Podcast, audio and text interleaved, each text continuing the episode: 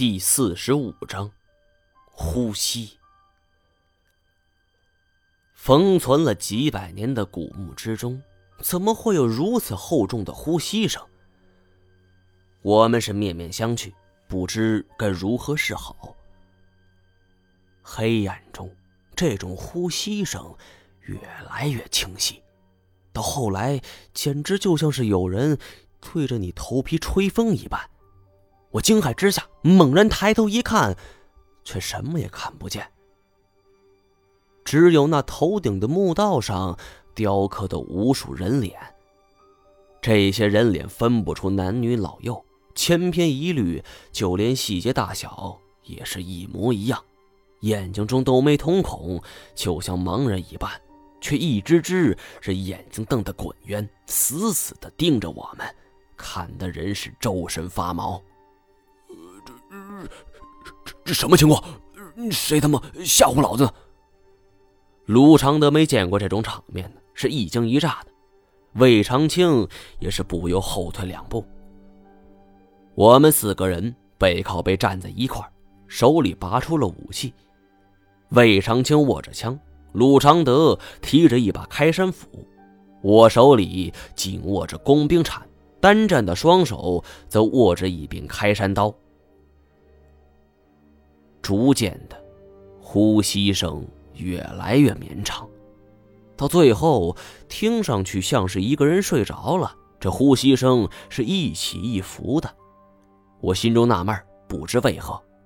你看这儿，单战忽然招呼我说：“我顺着手指的方向望去，是大后边的壁画，这上边雕刻的是一个雾霭祥和的天宫。”蜀王已然是脚踏祥云，气定神闲。妈的，这孙子想成仙吗？如此言简意赅的画面，不需我来解释，这三岁小孩也知道是什么意思。鲁常德有些害怕了，什什么意思？难难道这蜀王真成仙，死死不了？还是说他一直睡着了？要说人有不死之身，我并不相信。就连严显江和我所做的实验，也只是可以在不破坏肉身的情况下令人死而复生。人怎么可能不死呢？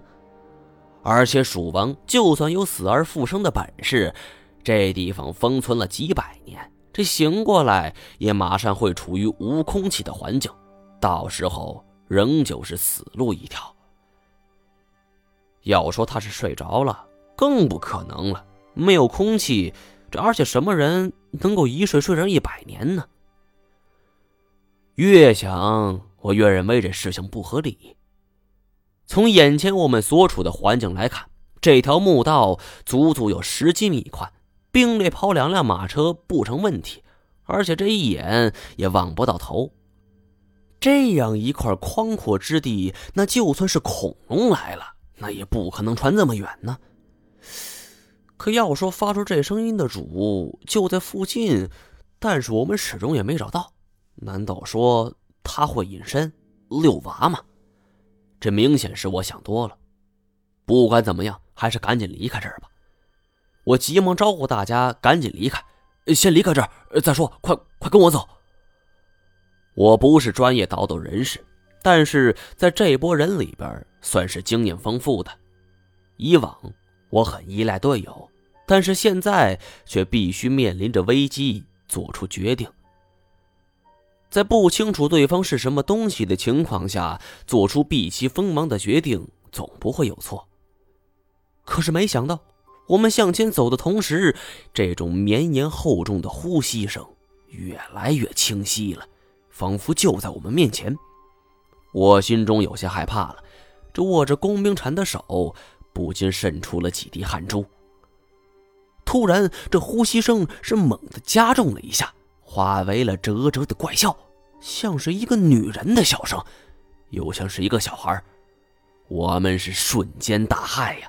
而且听这声音，距离我们也不过咫尺之遥，就在我们正前方。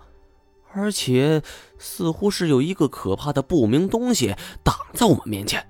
快撤！我出声的同时，一扭头才发现三个人没听我命令，是纷纷朝着后边跑去。我跺了一下脚，也跟着跑去。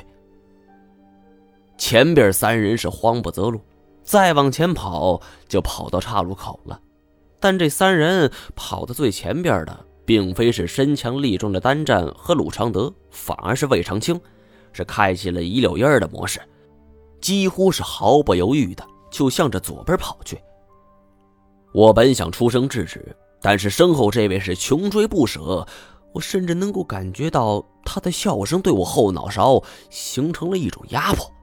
我一咬牙，猛加速度。印象中，我自打出了娘胎之来，还没跑过这么快呢。而这丹炉两人见魏长青拐进一条路，是想也不想就跟着跑了进去。我心说要糟啊！按照以往的经验。这种慌不择路是最容易出事的，可是眼下我也没了选择，大家只有在一起才有活下去的希望。况且我答应乐瑶要让单战活着出去，没有我在，头脑简单的单战那绝对不是魏长青的对手。一咬牙，我也跟着跑了进去。本集播讲完毕，感谢您的收听。